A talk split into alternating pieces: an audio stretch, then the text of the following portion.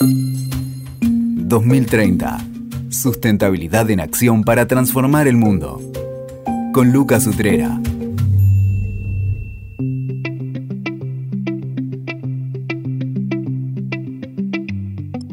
Bienvenidos al podcast 2030, Sustentabilidad en Acción para Transformar el Mundo.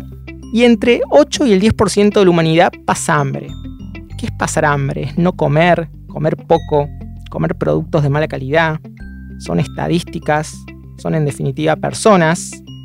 El hambre nos enoja, nos exaspera, pero también nos llama a buscar soluciones, respuestas. Por eso para mí este episodio es muy especial y estoy muy agradecido de poder conversar con Adi Beitler, cofundador de Nilus, una empresa de triple impacto que desarrolla tecnología para combatir la inseguridad alimentaria. Adi, un placer, bienvenido al podcast. No, a vos Lucas, gracias y este, para mí es un placer estar acá.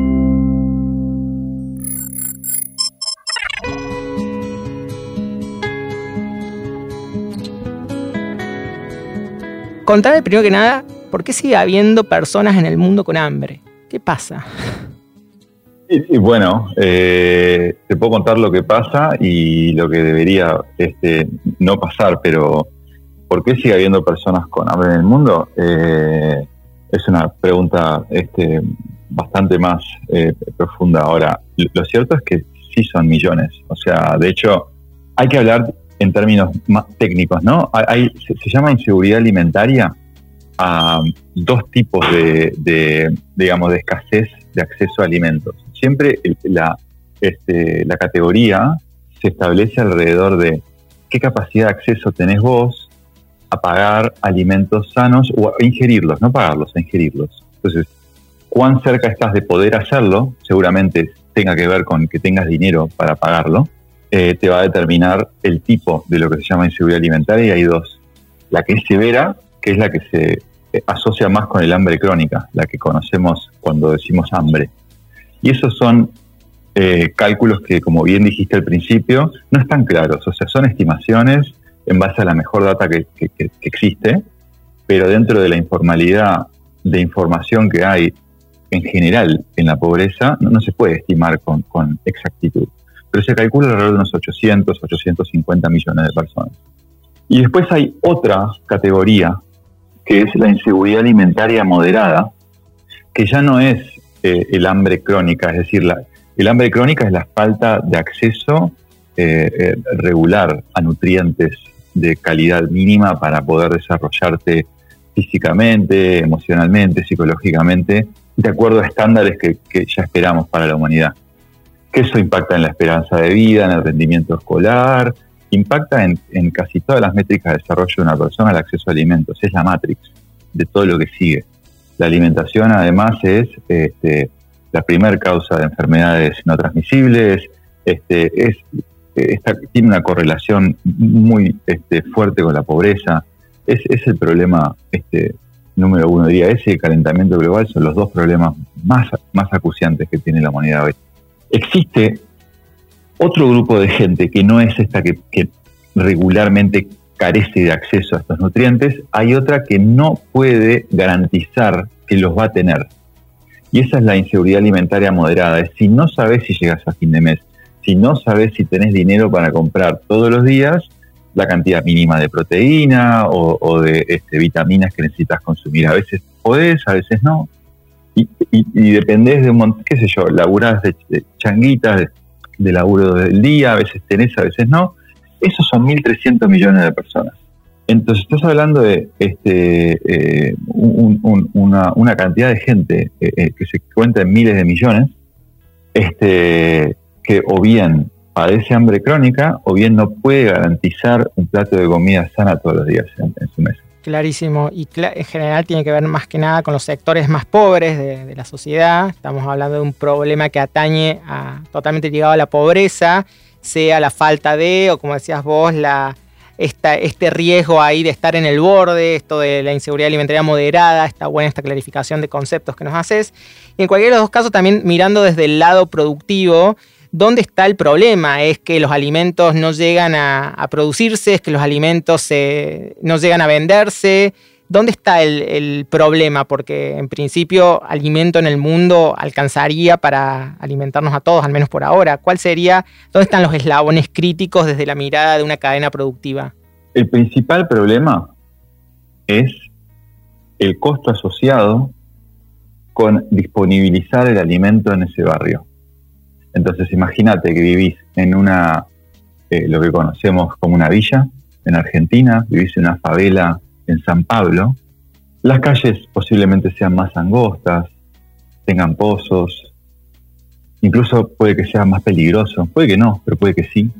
Entonces tengas más costos de seguros o no puedas ir a entregar de noche. Hace más cara la logística de, que lleguen las cosas hacia ahí.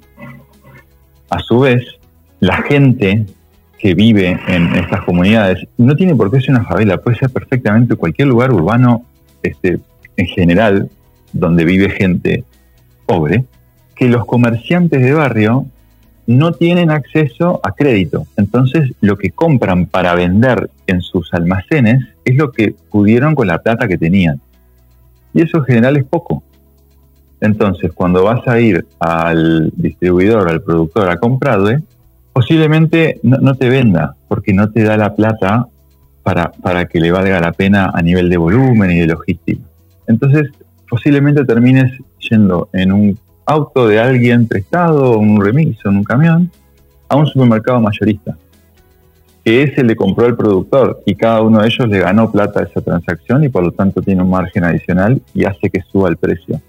Y vos además vas a pagar alquiler y como pagas un alquiler, que es un costo fijo, tenés que con las poquitas ventas que haces ganar la plata para cubrir tus costos. Todo eso empuja al alza los costos de vida en las comunidades más pobres. El lema de Nilus, pero es un problema mucho más amplio que Nilus, pero el lema de Nilus es ser pobre no debería ser más caro, pero lo es. Siempre. En todas, en todas las dimensiones, en endeudarte, en acceder a, la salud muchas veces, en, en alimento.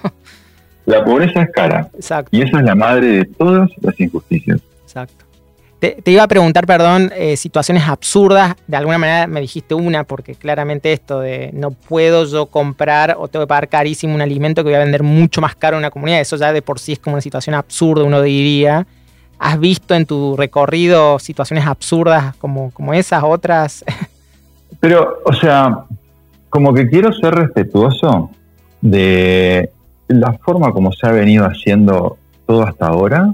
Entonces, la verdad es que no es absurdo, es perfectamente razonable mm. que la comida no llegue o las cosas no lleguen porque vos tenés dos opciones para que lleguen. O alguien te las dona o la compras. Y hasta ahora, por 3.500 años como mínimo, tuvimos dos maneras de hacerlo a través de la caridad del Estado o de, la, o de las organizaciones sociales y el comercio. Cuando nosotros empezamos Nilus, nos dimos cuenta de que hay una preponderancia del, sector privado de organizarse a través de donaciones, si se hacen ONG, si se hacen este, voluntariados. Y eso tiene el límite de cuánto dinero existe disponible para donarse, porque llega la misma cantidad de comida que podés pagar. Eso es una parte mínima de lo que se puede exigirle a, nadie. No te puedo decir, tenés que haber puesto más plata donada. Es una conversación que nunca hemos tenido como civilización, tipo, ¿cuál es el mínimo que tenés que donar? Entonces es razonable que no haya llegado tanta comida donada.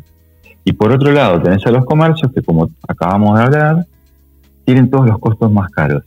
Entonces, lo que no había pasado hasta ahora, que es histórico, es que apareció una herramienta que es capaz de bajar esos costos, que es la tecnología digital. Por primera vez apareció una herramienta que este, a todo el mundo que le, le, comentase el problema le, parece razonable. No es que están diciendo este tipo está loco, no. Qué bien. Ahora encontramos una manera de que las cosas lleguen más baratas, porque ya todo es más eficiente. Antes, si vos producías en Mendoza este, pensar que eso pueda llegar a una villa en La Plata era un sueño, pero ahora existen posibilidades de conectar a ese productor con una red de comedores que a su vez eh, están aprovechando el espacio que tiene ese camión que ya está viniendo al mercado central, entonces nos comunicamos para coordinarlo, que puede ser simple como WhatsApp los tres, o empezar ya a ponerle tecnología de redes. Entonces, no es, absurda la situación, es, una, es, es única desde el, desde el, punto de vista del timing. ¿Me explico? Sí, sí, totalmente. Y de hecho, un poco más allá del enfoque comercial tradicional, como que siempre nos parábamos de la solución más filantrópica posible, creyendo que esa era la forma, que obviamente contribuye, pero siempre nos queda corta. Entonces, ahí es donde, en función de lo que venís contando, me viene el pie a esto de cómo nace Nilus o qué es Nilus para, para todo el mundo que por ahí no conoce. Un poco lo estuviste explicando, pero es poner la tecnología para facilitar este encuentro, este acceso que está muchas veces limitado, imposibilitado o, tan mediado que hace que el, producto, el alimento se encarezca. O sea que Nilus busca de alguna manera ser esa, esa interfaz que conecta y que acerca, sería así. Sí, esa fue la, eso fue lo que empezó eh, e, e, este equipo, eh, diciendo hay una oportunidad que es histórica. Entonces vamos a testear todas las formas posibles para que se bajen los costos de la pobreza. En Estados Unidos, incluso en inglés en general, hay, hay un término que se llama el impuesto a la pobreza, the poverty tax, que está estudiado eh, y modelado de cuánto más caro es la vida para este, las personas más pobres. Entonces, probamos varias cosas. Probamos, eh, primero, empezar por salir a buscar productos que de otra manera no tienen salida comercial por efectos estéticos o de packaging, cosas que no tienen ninguna incidencia sobre que la capacidad del alimento de ser consumida y que sea sano. Entonces empezamos por ahí para bajar los costos. Después nos encontramos con el problema de a quién este, se lo podíamos hacer llegar. Empezamos por comedores sociales, después ONGs, eh, después seguimos por este, familias, después ahora por eh, barcitos, este, lugares donde sirven comida en esos barrios también. Entonces, eh, Nilus es un animal en, constante evolución y cambio respecto de cómo hace las cosas. Lo que es el, hilo conductor de todo esto es cómo bajamos los costos para las personas más pobres de acceder este, a alimentos sanos y ahora, y por qué no, a, necesidades básicas materiales, cosas básicas. ¿Se pensaron originalmente como una empresa, Nilus, que sea un enfoque de negocio, o arrancó como una ONG y de alguna manera fue virando? Me interesa eso. Sí, o sea, empezamos con una ONG, porque nada, porque nos, por eso, por eso quería ser este, eh, bien respetuoso de, todas las organizaciones que, están laburando hoy que, y que, la laburan, ¿eh? Mirá que es, difícil. Este, nosotros empezamos así, porque es, porque es lo que te planteas cuando empezás. Eh, o sea, desde, desde la Biblia al, al, pobre se lo ayuda. Lo que este, nos pasó fue que nos dimos cuenta que el límite de nuestro impacto iba a ser el límite del dinero que pusiéramos en cada entrega, cuando en realidad la gran mayoría de las cosas que se consumen son compradas. Entonces, si nosotros hacíamos un impacto en esa otra parte de la cadena, que complemente el trabajo que ya están haciendo todos los que están laburando en la parte caritativa, íbamos a estar contribuyendo una solución nueva. Y ahí fue cuando dijimos, para, no, eh, ¿cómo hacemos para aprovechar eh, toda la parte de venta para buscar nuestro impacto de bajar ese costo de vida? ¿Dónde hay algo ahí? Entonces nos pusimos a buscar todas las maneras de eficientizar la cadena logística de alimentos y nos convertimos en una empresa concentrados en logística, en distribución, este, en, los aspectos más comerciales de la otra parte de la, de la, de la ecuación.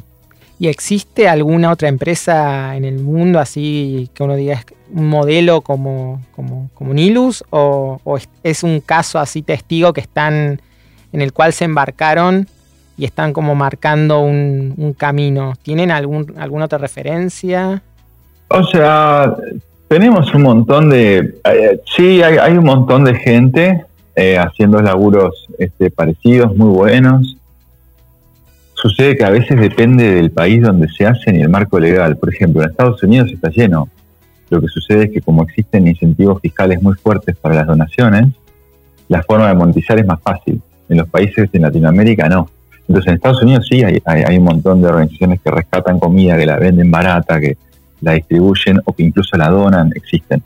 Pero en Latinoamérica, bajo este modelo comercial, que tampoco en Estados Unidos es exactamente igual en ningún lado, o sea, es, más para más filantrópico en Europa también. En África hay más hay más comercio de esto, obviamente por, las mismas razones que en Latinoamérica, pero con esta aplicación de tecnología y, el enfoque que estamos dando de venta comunitaria que te voy a contar, somos bastante únicos. Eh, en el 2019, la revista Fast Company, viste, de tecnología, nos nombró entre este, las World Changing Ideas de ese año. Eh, ganamos este, eh, un lugar en la aceleradora de, de, de, Norsken en Suecia, que estaba este, asociada al programa de desarrollo de Naciones Unidas.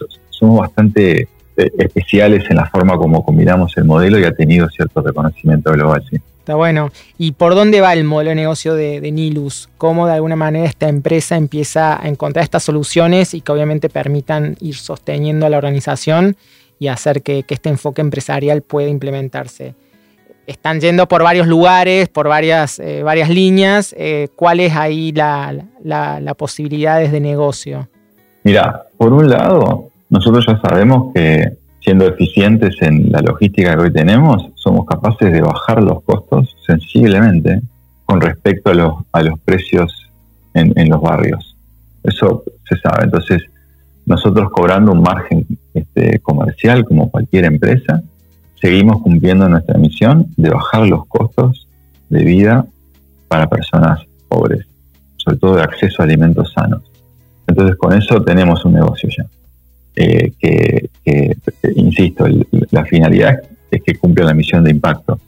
Pero en el momento que empieza a haber dinero, nos permite contratar gente, desarrollar software, ir a más lugares, eh, estar, este, prestar, prestar servicios de altísima calidad. Por ejemplo, nosotros medimos nuestro éxito en un este, logístico en un indicador que se llama On Time in Full, o TIF, ¿no?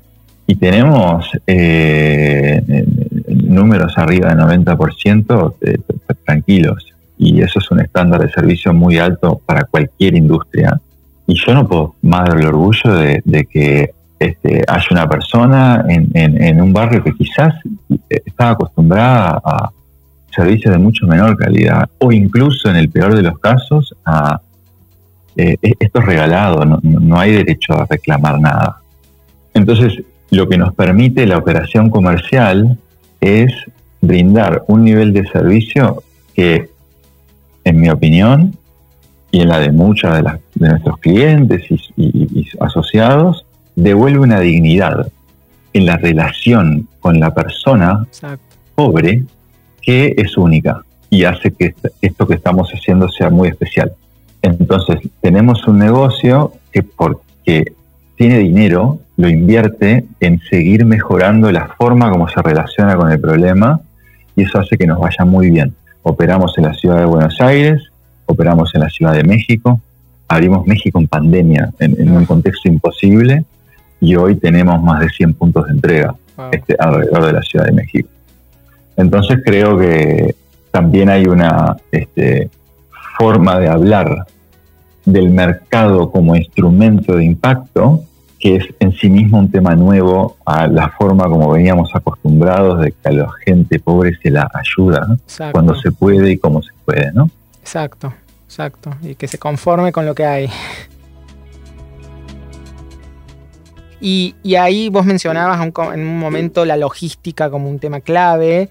Nilus tienen fuerza logística propia. ¿Cómo es el vínculo con, la, con el servicio logístico que es tan crucial? Ahí, ¿Cómo se maneja o cómo es el vínculo? No, como, o sea, eh, trabajamos con distintos socios este, y, proveedores. Eso, la verdad que no, ha sido un problema, al revés. Eh, solo, eh, solo este, apoyo y comprensión y, mucha manija, ¿no? Creo que este, estoy no puedo estar más agradecido por la oportunidad de haber eh, empezado esto en Argentina, ¿no? Porque la, la, manija de la gente es única, la energía, yo soy uruguayo, llegué a Argentina después de 10 este, años en Estados Unidos, o sea, eh, ya había estado este, en el 2008 un tiempito, pero esta vez fueron ya este, eh, más de cuatro años y esa energía fue única de todos, ¿eh? de, los transportistas, de la gente del depósito, de de, mis socios, este, empleados de la compañía,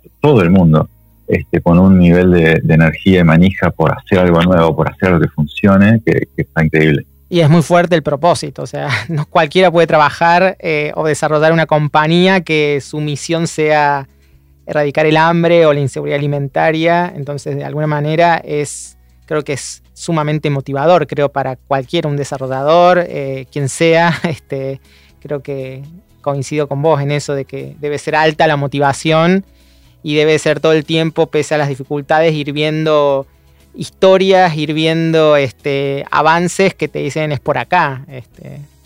Te cuento dos historias. Dale. Pero pensalo, o sea, pensá en el valor, mm. que, si algo queda este, eh, a, gente que esté escuchando, en el valor del mercado que te dé recursos para que cuando salgas a contratar gente buena, no le tengas que exigir que viva preocupada por llegar a fin de mes. Mm. Porque tenés dinero para poder este, eh, vivir si tus hijos van al colegio que sigan yendo, tener un laburo en el que vas a laburar todo tu día en erradicar el hambre. Ha sido el propósito combinado con la capacidad de ofrecer eh, condiciones razonables a la gente, nadie está ganando millones de dólares por mes ni cerca, pero sí este, lo suficiente como para que estés bien. Eh, y, así me encantaría ver muchas más empresas que se largan a hacer cosas grandes, a resolver problemas grandes con este enfoque de mercado, porque la capacidad de atraer talento es infinita. Mira esto. Tengo dos socios, Leo y Nico, que uno viene de Tenaris y el otro viene de McKinsey, y los conocí cuando estaban haciendo su MBA en Harvard, ni menos. Mm. Y yo estaba en el laboratorio de innovación porque ya había empezado en ILUS y como soy exalumno de la universidad, tuve acceso a este programa de incubación. Mm. Leo y Nico decidieron dejar todo el resto de sus ofertas laborales para venirse a hacer ILUS, en una opción de carrera para ellos que hasta hoy no lo puedo este, ni valorar del, privilegio que es, ¿no? Sí, sí. Y después, hace poco, ahora este, este año, eh, teníamos entre uno de nuestros inversores a Rubén Sosenke, uno de los cofundadores de Pedido Ya. Él además estaba eh, en el eh, consejo este, de la compañía y un día decidió saltar a director de tecnología de la compañía como uno de los este, colegas nuestros laburando todos los días. él ya se había ido de pedido ya, hacía más de un año, eh, y le pareció que este era el lugar donde quería poner este, su tiempo como profesional y dijo lo mismo que dijiste vos, es por ahí. Eh, y entonces creo que este, esas cosas son únicas, de, poder contar con colegas así. Hay un montón de gente súper valiosa hoy día. Seguro. Eh, que, encuentran ahí la posibilidad este, de combinar sus carreras profesionales con sus sueños personales y morales, ¿no? Seguro.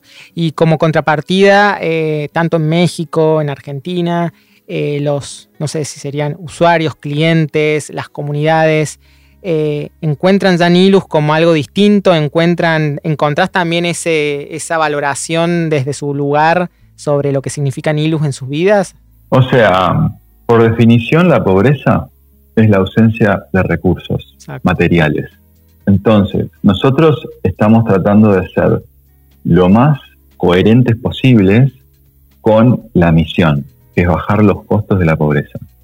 Medimos la valoración por la lealtad de los clientes. Mm. Si te compran seguido, qué cosas, cuánto. Eh, todas métricas de mercado que dan a entender que estamos agregando valor porque efectivamente estamos bajando los costos y somos más baratos y garantizamos que lo que ofrecemos hace bien. Son cosas sanas. También ofrecemos productos como de primera necesidad, imagínate alcohol, papel higiénico, cosas mm. como muy básicas. Y en la medida que nosotros hagamos un trabajo en el que se bajen los costos porque somos eficientes en la compra, porque somos eficientes en la distribución, porque tenemos tecnología de primera que nos permite optimizar todo lo que hacemos, hasta que llega a la, este, a la puerta de tu casa o está la caja en tu mano. Entonces, eh, esa es nuestra contribución. Eh, no tenemos mensajes este, de, tipo eh, abstractos para pasar, es, esto es lo que hacemos todos los días de nuestras vidas para cumplir con esta misión que tiene que ver con el acceso a recursos y costos. Nos rompemos el domo por ser eficientes. Seguro. ¿Y ahí quién, quién, quién sería un, cliente? ¿Una organización comunitaria? Un, referente social? ¿Un vecino de un barrio, este, de un asentamiento? No sé, ahí cómo, cómo describiríamos a esas personas. Eh, o sea, hay varios, pero mm. pueden ser eh, comedores sociales, mm. este, ONGs, parroquias. Mm. Eh, y también hay un, grupo de mujeres que las llamamos líderes comunitarias, que entre ellas organizan comunidades de vecinos para que entre todos pidan lo que necesitan mm. en conjunto y, coloquen una orden de compra todos juntos para que sea más barato para traer para todos. Claro, Entonces, esto es lo que te contaba, que esto hace no, no 100, 30 años, 20 años no pasaba, no, existía la tecnología para poder coordinar a esa gente. Hoy se puede. Exacto. Eh, entonces, nosotros tenemos como llegamos a familias, llegamos a organizaciones, eh, en general estamos tratando de adaptarnos a, la forma como la gente se alimenta este, en los lugares donde vamos. Seguro. Y ahí creo que vos hablaste en algún momento de cierto tipo de alimentos, eh, de alimentos ante todo, y por ahí viendo la página de ustedes también vemos que hay como un esfuerzo, si se quiere, adicional a este, a este, este corazón del negocio de ustedes, de, también un poco transmitir y enseñar de, cómo comer de manera más saludable. También esto de la pobreza es más cara y la pobreza también está asociada cada vez más a alimentos de menor calidad. Entonces imagino que ahí también hay mucho de cómo, cómo empezar a comer dietas más asociadas a, a verduras y que sea factible. Eso también lo ven, lo encaran, lo tienen como un tema. A full, o sea, tenemos nutricionistas en el equipo, eh, trabajamos un montón de, este, en capacitaciones de los comedores, capacitaciones de, las líderes comunitarias, sí, a full. Lo que pasa es que, como bien dijiste, la, ausencia de dinero para comprar alimentos eh, se, traduce en consumo excesivo de alimentos de mala calidad, porque esos son los que normalmente van a estar más baratos o accesibles. Pero todas las mamás entienden es comer sano para un hijo, no, no, hay que explicar mucho, no es que, no es que hay una este, eh, ignorancia abyecta respecto de los beneficios de comer bien, no, la gente lo sabe, todo el mundo lo sabe. Entonces, lo hacemos para poder, por ejemplo, buscar combinaciones óptimas entre precio y, valor nutricional, este, pero cada vez eso se, vuelve más orgánico y, hay un cambio de, hábito y comportamiento que es muy notorio. Seguro, o sea que, que bueno, enhorabuena que podamos entender esto, que comer es comer, es acceder a alimento, pero es también acceder a alimentos de calidad y que justamente esto, bueno, por eso tan esencial la misión y propósito de ustedes, esto de bajar los precios, como decís vos, abaratar los costos y que sea factible y que, que no empiece a ser este, un lujo de pocos la comida saludable. Así que en eso celebro. De alguna manera también cuando miramos la Agenda 2030 vemos por un lado eh, combatir la desnutrición, combatir también la obesidad como contracara y que la obesidad también viene, viene cada vez más asociada a los sectores más pobres y combatir el desperdicio de alimento como no solamente como un tema ético que nos enoja que se desperdicie alimento en cualquier eslabón de la cadena productiva, sino también por un tema de impacto ambiental en cuanto a emisiones de, de carbono. Entonces creo que hay muchos motivos para pensar lo que significa una alimentación saludable y poder abaratar este, en este sentido el acceso. Viendo la página de ustedes, hablan de 130.000 beneficiarios, 1.800 comedores, 8.500 viajes, o sea que realmente están empezados a tener una escala este, importante con, estas redes, ya imagino, de comunidades habituadas a Nilus y a ya tener una rutina de, imagino, de pedidos, de de ya hacerlos parte a ustedes de su, de su logística de abastecimiento propia. Sí, este, y esos números ya están viejos, o sea, creo que estamos arriba de calculado más o menos este, con un proxy por raciones, como más de 950 mil por, por mes, ¿no? Este, tanto en Buenos Aires como, como en la Ciudad de México. Eh, estamos creciendo, eh, estamos aprendiendo a, hacer más eficientes y mejores en todo lo que estamos haciendo todos los días.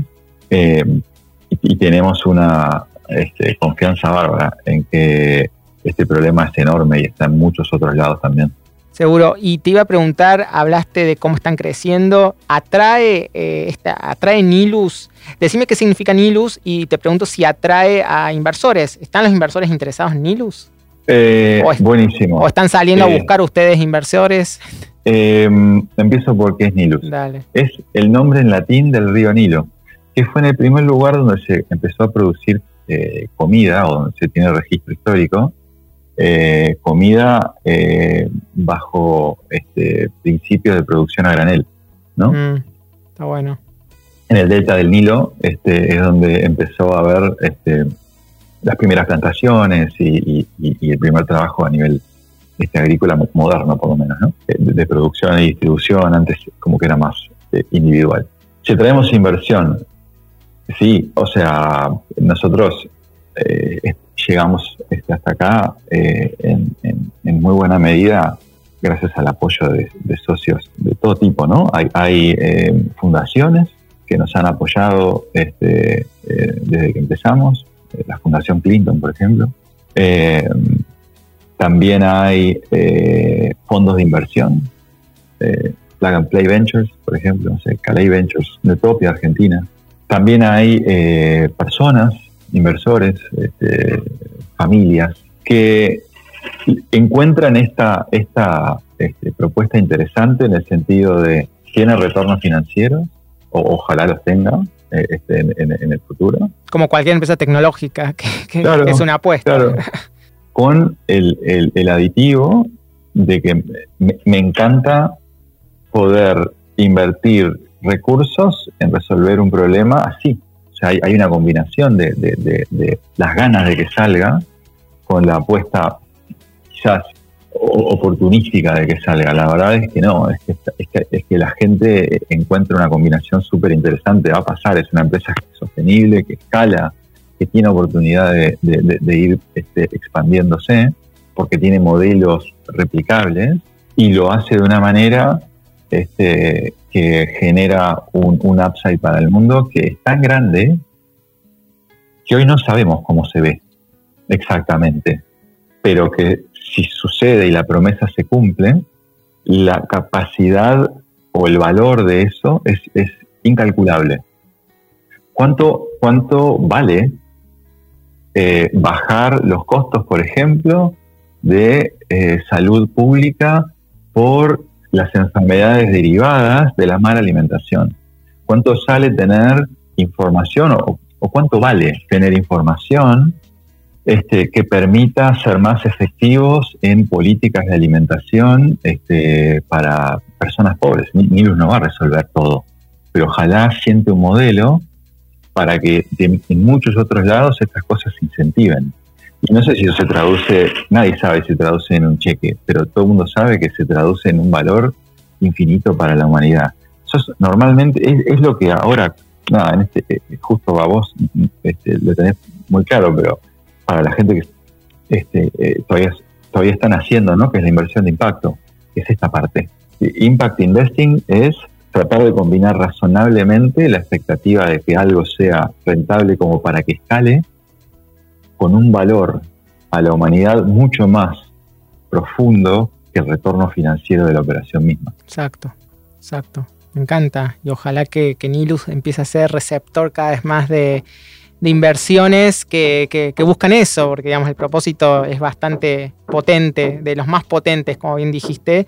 ¿Y están pensando crecer en otros lugares de Latinoamérica o por pronto es consolidar Buenos Aires, México, que ya tienen ahí para entretenerse, supongo, bastante? Son enormes, eh, sí. Este, lo que pasa es que para todos los que trabajamos en Nilus, eh, no tenemos nada más divertido para hacer anyway por un montón de años. Así que vamos a ser súper pacientes y concentrarnos en hacer cada vez mejor lo que hacemos, pero no vemos eh, fin a la capacidad de replicarlo esto en cuantos lugares ojalá se pueda pero también, como te decía recién, siempre con la vocación abierta de dejar las bases sentadas para que cualquiera en otro lado también lo, lo tome y lo pueda este, eh, utilizar a lugares donde no vamos a llegar. Adi, vos sos uruguayo, sos abogado, eh, tenés, has ejercido alguna vez, me parece, en algún pasado tuyo la, carrera. Después te fuiste a Estados Unidos, como bien dijiste. Y bueno, ¿cuál fue tu momento? ¿Cómo llegaste a Nilus? ¿Cuál fue tu momento epifánico? Si es que hubo, o es un derrotero, o es, mejor dicho, un camino que venís recorriendo que derivó en Nilus. Claro, eh, sí, no, hay un momento eh, eureka en esta historia. Hay una búsqueda incesante desde que soy chico este, de encontrar la manera de bajar lo que llama la aleatoriedad de la distribución de oportunidades. O sea, es tan aleatorio, es tan este, impredecible. Si vas a nacer persona blanca, eh, rica, de clase alta en Massachusetts, hoy, o si vas a haber sido una mujer con, no sé, cualquier otro tipo de desventaja física en la Edad Media. O sea, no hay, no, hay, nada. Entonces, esa fue mi obsesión desde siempre. Por eso creo que eh, todos los caminos que he ido recorriendo, ya sea como abogado, después este, tratando, trabajando en el Banco Interamericano de Desarrollo, en, temas de, desarrollo este, social y, económico, hasta fundar Nilus, es una búsqueda. E incluso Nilus ya es muy poco parecido a lo que me imaginé que iba a ser cuando empecé. O sea, está cambiando siempre y es el producto de la gente increíble que llega y que hace de eso su propio lugar en donde se desarrolla.